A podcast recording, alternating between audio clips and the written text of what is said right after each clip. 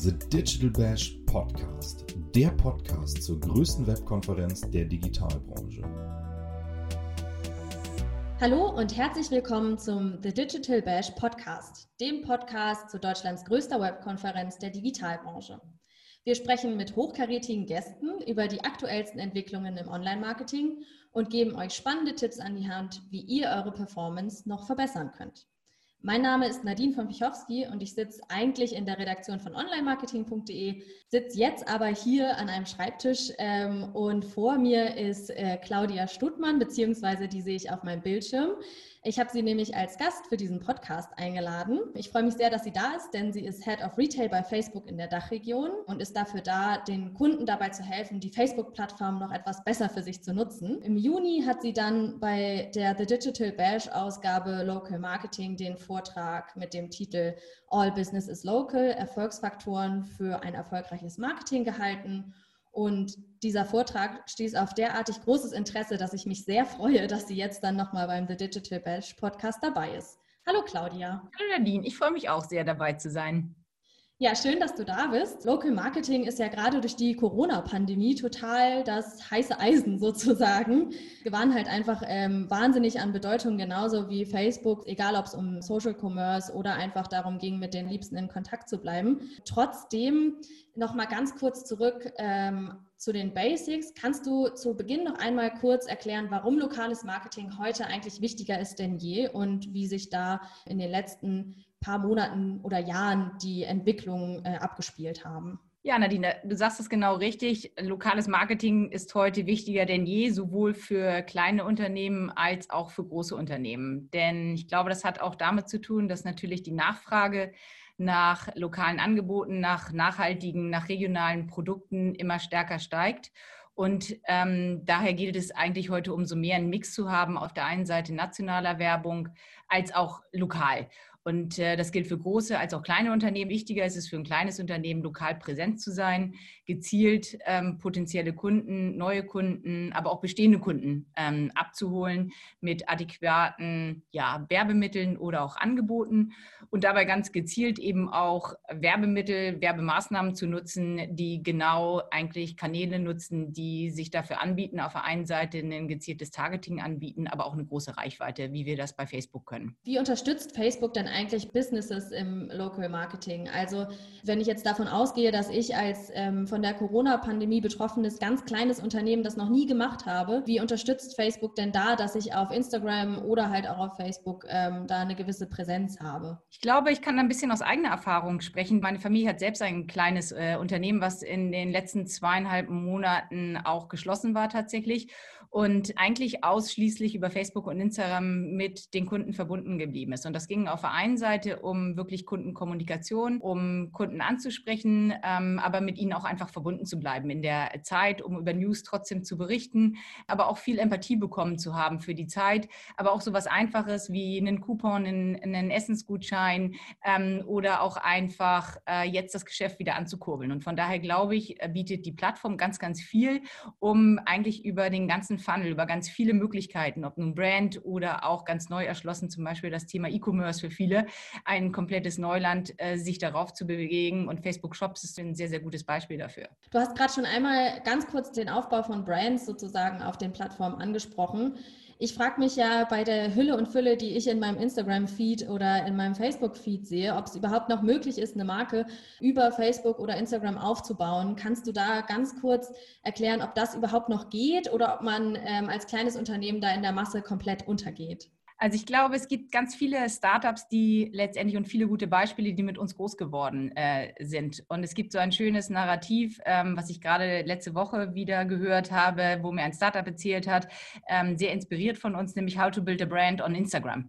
Und äh, letztendlich glaube ich, viele Beispiele, ob nur ein Brooklyn Soap Company oder viele andere, die auch letztendlich mit äh, kleinem Budget, aber einer tollen Marke, einem tollen Insight, auch einer tollen Kundenansprache, mit einem uniken Produkt, glaube ich, dazu führt, dass du im Grunde genommen mit guten Kampagnen, mit guter Kundenansprache auch in Instagram in all der Fülle in deinen 100 Meter Feed, die du täglich scrollst, letztendlich auffüllst, aber du musst natürlich auch relevanten Content haben. Und das ist ganz wichtig letztendlich wichtig, neben dem, was ich gesagt habe, ein Produkt, ein Service, was heraussticht, sicherlich auch eine Kampagne, ein Creative zu haben, was so stark ist. Wir nennen das den sogenannten 56% Club. Das heißt, 56 ähm, Prozent wirklich der Kampagnenleistungen werden letztendlich über das Creative gemacht. Und das zeigt im Grunde genommen immer noch die Power ähm, von Creatives. Und ich selbst komme ja aus dem Creative, auch aus dem Marketingbereich, wie stark das eigentlich und wie wichtig das ist. Und dabei nehme ich jetzt gar nicht äh, an, dass das große Produktionen sind, sondern ganz viele Beispiele, speziell für, für kleine Unternehmen, sind einfach mit einem guten Mobiltelefon gemacht.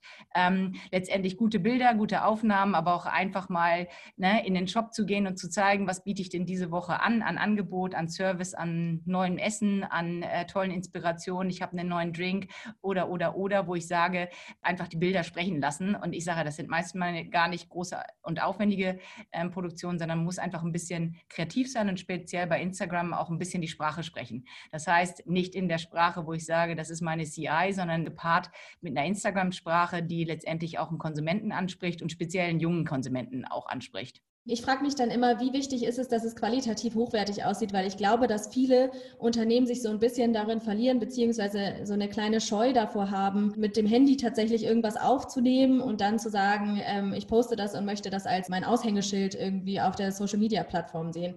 Siehst du da irgendwie so eine Entwicklung, dass es da nicht weg von Qualität, sondern eher hin zu so Einblicken hinter die Kulissen kommt durch Social Media, beziehungsweise dass das den E-Commerce oder Social Commerce dann auch so ein bisschen mehr beeinflusst?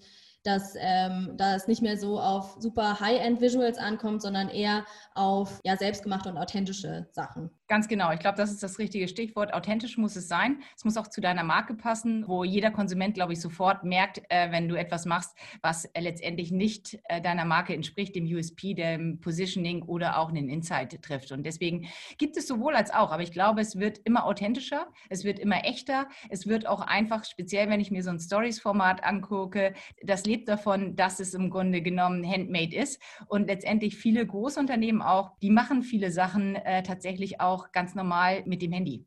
Ähm, und ich glaube, das sieht man auch, das müssen keine, was ich schon gesagt habe, aufwendigen Produktionen sein. Es muss eher äh, die Zielgruppe abholen, treffen und eher etwas Authentisches und Echtes sein, als irgendwas Gestelltes, wo ich denke, Mensch, das sieht aber etwas fake aus. Ist sowas dann auch äh, quasi der größte Killer, wenn man sagt, ähm, ich mache jetzt hier ähm, gefakte Bilder und ähm, poste die bei Instagram? Also hat man damit noch Erfolg oder ähm, was sind denn so die größten Bedrohungen für Businesses auf Facebook und Instagram? Sind es tatsächlich gefakte Visuals oder äh, kommt da noch was anderes dazu? Das würde ich gar nicht so sagen. Ich glaube, das muss jede Marke für sich erstmal äh, einen gewissen Weg finden, nämlich was sein Creative anbelangt, sein Look and Feel. Und das kann auch durchaus mal komplett die überraschend sein. Also es muss nicht immer eher das Überraschende, wir nennen das den sogenannten Thumb-Stopping Moment. Das heißt, dass du wirklich im Feed einfach anhältst und sagst, wow, das ist mein Creative, was ich cool finde, was mir auffällt, was ich inspirierend finde, wo ich auch Bock habe, mir das Video anzugucken oder beispielsweise dann auf den Shop zu gehen oder in Interaktion äh, mit dem Unternehmen zu gehen. Ich glaube, das ist erstmal das ganz, ganz Wichtigste. Und das Zweite ist natürlich auch, Kampagnen so zu steuern, dass du in Reichweiten kommst. Das heißt, nicht nur in Reichweiten, sondern auch an die relevanten Zielgruppen kommst, die letztendlich für deinen Sale oder deinen Brand Impact sorgen. Du hast es ja gerade schon angesprochen, ähm, Stichwort Facebook Shops. Ähm, wie können denn kleine bzw. mittelständische Unternehmen dieses Feature nutzen? Also welche Anforderungen müssen denn dafür erfüllt sein? Also grundsätzlich mit Facebook oder Instagram Shops können Unternehmen in ganz einfacher Art und Weise tatsächlich einen Online-Shop erstellen, indem sie tatsächlich äh, ihre Kunden einfach über Facebook und Instagram darauf zugreifen können. Ähm, das heißt im Grunde genommen, du kannst über den Feed oder Stories in den Shop gelangen. Dort kannst du Produkte durchstöbern, Collections erstellen oder am Ende einen Artikel kaufen. Das Ganze geht relativ einfach äh, und ist auch kostenlos. Ich glaube, das ist das Wichtige, ganz wichtig auch für kleinere Unternehmen. Wir haben gestartet mit dem Fokus kleine und mittlere Unternehmen und auch Unternehmen, die beispielsweise schon berechtigt dafür sind, bauen dieses Feature nach und nach auf. Das heißt, du bekommst dann eine Benachrichtigung, eine E-Mail darüber, sobald du berechtigt bist und alle Funktionen für dich freigeschaltet werden, sodass wir im Grunde genommen den Shop nach und nach sukzessive und global auch ausrollen können. Alle Informationen dazu findest du wie immer bei uns auf Facebook for Business. Da gibt es eine Leitfaden zur Einrichtung ähm, und auch Aktivierung aller Shop-Funktionen, was dein Facebook- und auch Instagram-Konto anbelangt. Neben Facebook-Shops soll es ja auch bald geben ähm, Live-Shopping auf Instagram und Facebook. Wie können denn Unternehmen Live-Shopping effektiv für sich nutzen, beziehungsweise was für Vorteile hat das denn eigentlich, wenn ich jetzt nicht mein Produkt explizit darstellen kann in einem Video, sondern das live mache? Ich glaube, der ein oder andere, ich bin ja nun schon ein bisschen älter, kennt das vielleicht schon aus dem Live-TV-Shopping. Äh, äh das Feature gibt es schon relativ lange und das ganze Feature ist auch, muss man fairerweise sagen, ein extrem erfolgreiches Format in Asien auch mit vielen Influencern, die das letztendlich pushen. Und letztendlich funktioniert das wie folgt, ähm, dass du vor Beginn des Livestreams im Grunde genommen deine Produkte aus deinem Shop ähm, ob nun Facebook oder Instagram auswählst. Und diese werden dann während des Livestreams letztendlich angezeigt. Natürlich kann auch der Influencer oder der Presenter, ich habe neulich auch eine schöne Live-Show gesehen, natürlich ist das Teil der, der Show, kann toll inszeniert werden. Ähm, und letztendlich können dann deine User mehr über das Produkt erfahren, dass es vorgestellt wird ähm, und es kaufen, ohne im Grunde genommen den Livestream auch zu verlassen. Und das ist, glaube ich, etwas, was, woran ich auch sehr stark äh, glaube, weil es im Grunde genommen nicht nur das ganze Thema Äh, Live-Shopping, sondern auch Entertainment natürlich vielfach ist. Ne? Plus nochmal, wenn du auch ein Testimonial hast, ähm, jemand bekannt ist, ein Celebrity, was, glaube ich, dann nochmal die Awareness dafür erhöht, dass so ein Format sehr attraktiv sein könnte. Das heißt, wenn ich jetzt bei Facebook Live-Shopping irgendwas sehe, dann muss ich jetzt nicht nochmal raus aus dem Format, auf den Link klicken, sondern kann das direkt im ähm, Livestream machen. Genau. Im Grunde genommen wird das, äh, wird das angezeigt, dass du äh, letztendlich in dem Livestream die Produkte angezeigt bekommst und dort auch direkt kaufen kannst. Das ist allerdings derzeitig nur verfügbar äh, in Ländern mit Checkout. Also deswegen, das ist noch in den Kinderschuhen, aber sicherlich eine sehr gute Frage und ein schönes Experimentierfeld für Marken, die sich speziell auch mit dem Fokus Commerce ähm, beschäftigen. Jetzt ähm, noch einmal ganz kurz weg von der Facebook-Ad sozusagen oder von den Werbemaßnahmen auf den Plattformen und rein in die Realität. Wie bekomme ich denn als kleines Unternehmen eigentlich die Leute dann in meinen Laden? Also ich habe jetzt auf Facebook Werbung geschaltet, ich habe meine Produkte künftig im Facebook-Livestream beworben. Ich möchte aber auch die Leute in meinen Laden, in meinen physischen Laden bekommen. Äh, wie unterstützt denn Facebook dabei, beziehungsweise wie ist da der Prozess, den Facebook vorsieht? Das ist eine sehr gute Frage, nämlich das geht um das ganze Thema Store Traffic.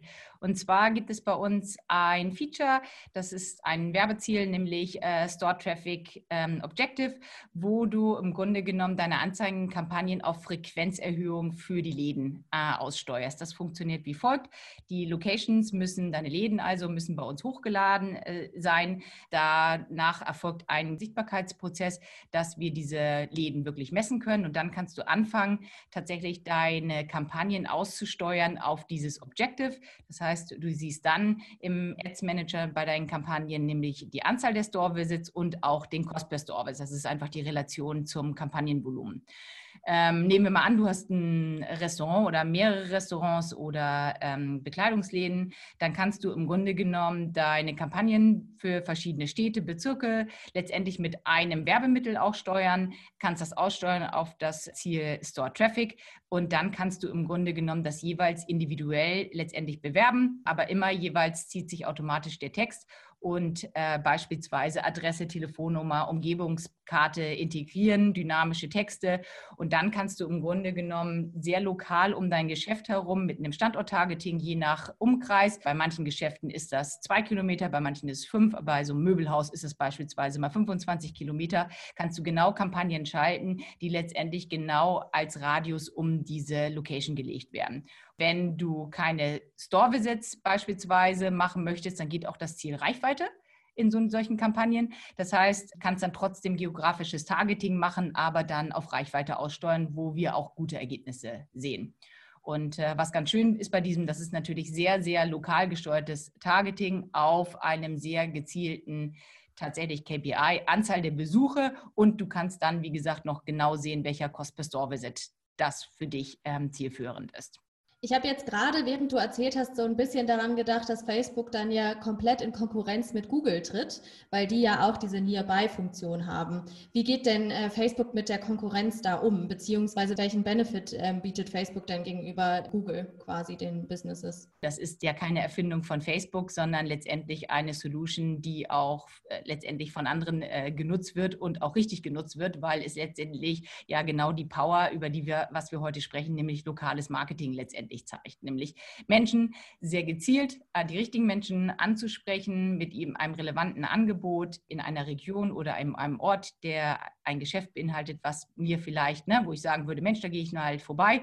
Und letztendlich glaube ich, ist das auch umso wichtiger denn je, weil letztendlich mehr Menschen bleiben im Augenblick ähm, in ihrer Region, in ihrer Stadt und tatsächlich dort auch relevante Angebote zu finden, plus im Grunde genommen auch ihre Lokalen zu unterstützen. Ein ganz, ganz wichtiger Punkt. Letztendlich, äh, jeder kennt den Hashtag Support Your Locals, ähm, was, glaube ich, äh, gerade in der jetzigen Situation ganz, ganz wichtig ist, nämlich, dass, wenn Geschäfte wieder auf sind, wo letztendlich ganz viel Existenz hinterhängt, die auch letztendlich zu unterstützen, ähm, dass ich dorthin gehe, ob nun ein Restaurant, ob ich mir mein Essen abhole, ob ich mir das bestelle, ähm, aber dadurch äh, im Grunde genommen Existenzen zu sichern und auch zu unterstützen. Kurze Frage zum Abschluss dann noch. Als die Facebook-Shops gelauncht wurden, wurde auch gesagt in dem Zug, dass ähm, zukünftig alles shoppable sein soll auf Instagram und Facebook. Wie weit sind wir da denn jetzt schon? Also ich glaube, bevor wir Facebook-Shops gelauncht hatten, hatten wir schon einen sehr, sehr erfolgreichen äh, Announcement, nämlich äh, was das Thema Instagram Checkout anbelangt. Im Grunde genommen äh, frictionless und seamless Shopping in drei Schritten im Grunde genommen. Das befindet sich nach wie vor in der Testphase in den USA.